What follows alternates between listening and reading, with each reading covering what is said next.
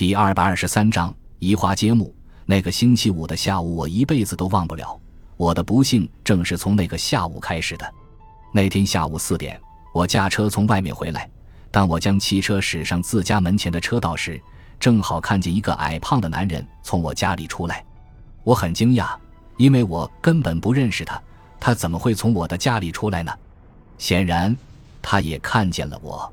他愣在那里，脸上勉强挤出一丝微笑，可那笑容是虚伪、僵硬的。即便我距离他有三十米远，但我也能确定他是在强装笑颜。我停下车，朝他走了过去。大概是他看到我满脸愤怒的神情，以及我的身高六英尺三英寸、二百三十磅体重的巨大块头，脸上的笑容渐渐的消失了。我用藐视的眼神看着对方，其实站在我面前的只不过是一个既肥胖又矮小的男人，对于我来说简直不堪一击。你是谁？我怒气冲冲地问。你去我家里做什么？你的家？这么说，你就是怀特先生了。你怎么知道的？你的信箱上写着名字，怀特先生。你刚才去我家里捣什么鬼？他眨巴着小眼睛，一脸迷惑地说：“我没进你家门啊！别装蒜了，我老远就看见你了。不，怀特先生，你误会了。我刚才敲你家房门，见没人应答，我正要离开。别狡辩，你以为我没看见吗？整个过程我都看在眼里。”你必须给我解释清楚，哦，怀特先生，你先别发火。他说：“我是一家经营便携吸尘器公司的销售员，我只是登门拜访，想看看你们家是否……你把证件给我看看。”他慌里慌张地在西服口袋里摸索了半天，才拿出一张小小的白色名片。我一把抢过来，只见上面印着“富曼便携吸尘器公司推销员”，这不足以证明你的身份。把你的驾照给我看看。我命令他，他开始紧张不安起来，脸也涨得通红，低声说：“怀特先生，我本来应该给你看我的驾照，可是不巧的是，今天早上我把皮夹给丢了。我敢保证，我说的全是实情。”少废话！我一把抓住他的衣领，将他拉到了门前。要是我家里少了一样东西，我一定要你好看的。我压着他来到我家门前，先检查一下防盗铃。发现防盗铃的红灯没亮，看来他没有碰过。我又用钥匙打开门，扯着他的领子，把他拽进了屋。屋子里一股难闻的霉味扑面而来，这很正常，因为我到外地出差已经有七八天没有回家了，而我的管家每周才来一次，所以屋子一定有好几天没打扫了。走进屋子，我迅速地扫了一眼房间，还好，每样东西都在原来的位置上，电视。音响，还有我收藏的一些东方艺术品，都好端端地放在原位。求求你，让我走吧！你看，我什么都没拿。他一边说着，一边扭动着身子，试图挣脱我的手。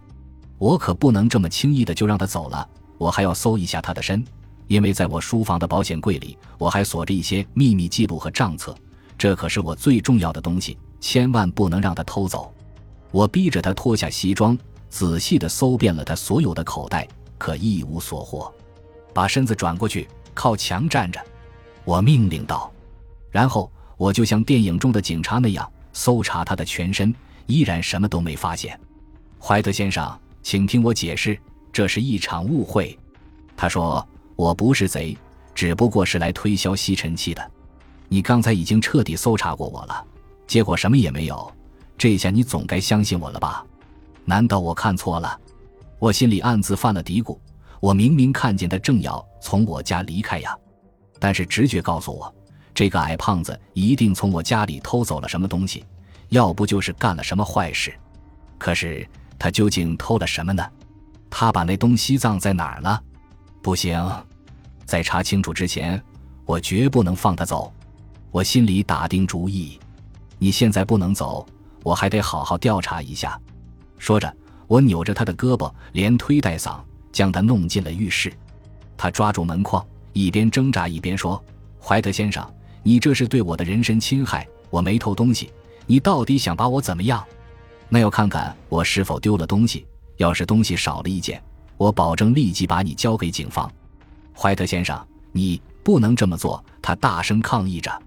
我不理会他，一把将他推了进去，然后从门上取下钥匙，将他反锁在浴室里。我急忙奔进书房，还好，挂在墙上的法国名画家马蒂斯的画完好无损。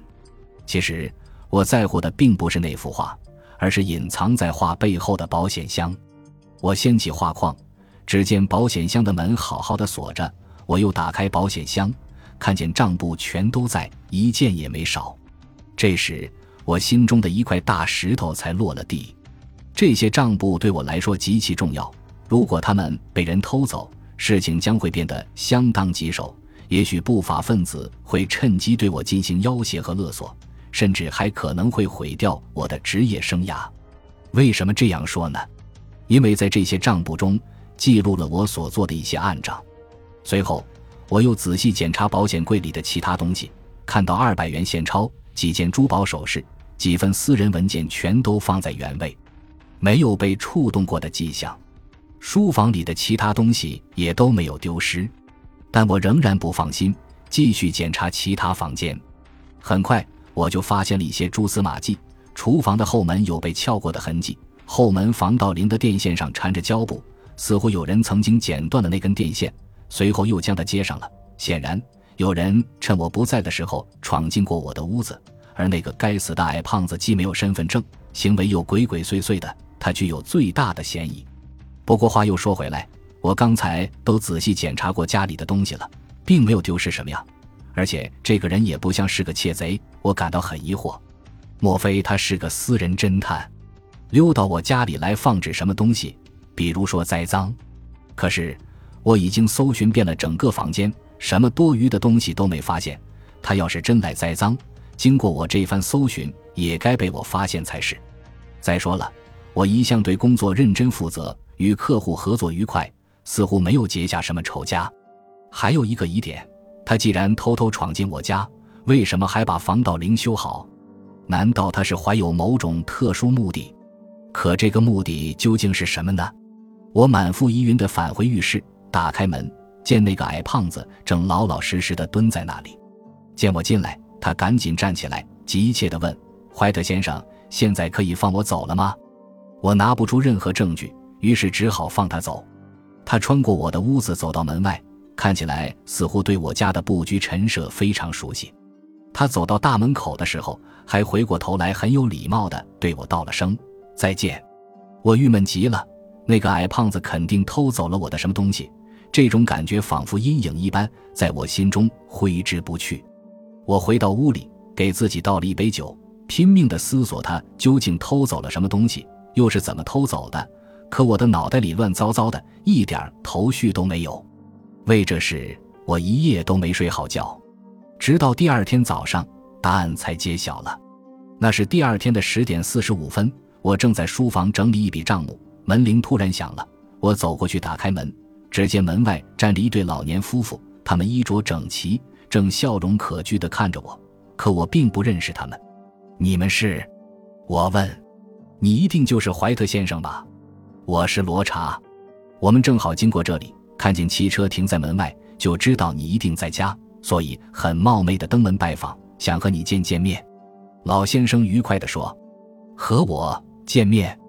我完全被他们的话弄懵了。是啊，这座房子周围的环境很好。罗查太太说：“今后能在这里生活，我简直太开心了。”你们究竟在说什么？我根本不认识你们啊！我十分迷惑，是这样，怀特先生，罗查解释道：“前些天你的代理人带我们看了这幢房子，我们非常满意，而且价格也很优惠。这么好的房子只卖十万元，我们几乎难以置信。”什么？听闻此言，我心里顿时感到愤怒和绝望。最后，我终于明白了事情的原委。原来，昨天下午，罗查夫妇和我的代理人。也就是那个矮胖子约好了在这儿见面，罗查夫妇应该交给代理人十万元的购房款。然而，由于他们夫妻俩临时有事没有来，就叫这位代理人昨天晚上到他们家去，将十万元的银行支票交给了他，而这位代理人则将带有我签名的各项文件交给了罗查夫妇。当然，那些文件上的签名都是伪造的。现在。那个矮胖子已经逃之夭夭了。我在法庭上无法证明那是假签名。若是法官怀疑我与那位代理人合伙欺诈罗查夫妇，骗取十万元，我能解释得清吗？我终于认清那个该死的矮胖子的真面目了，可惜已经太晚了。的确，正如他所说，他不曾从我屋里偷走任何东西，但是他偷走了我的整幢房子。感谢您的收听，喜欢别忘了订阅加关注，主页有更多精彩内容。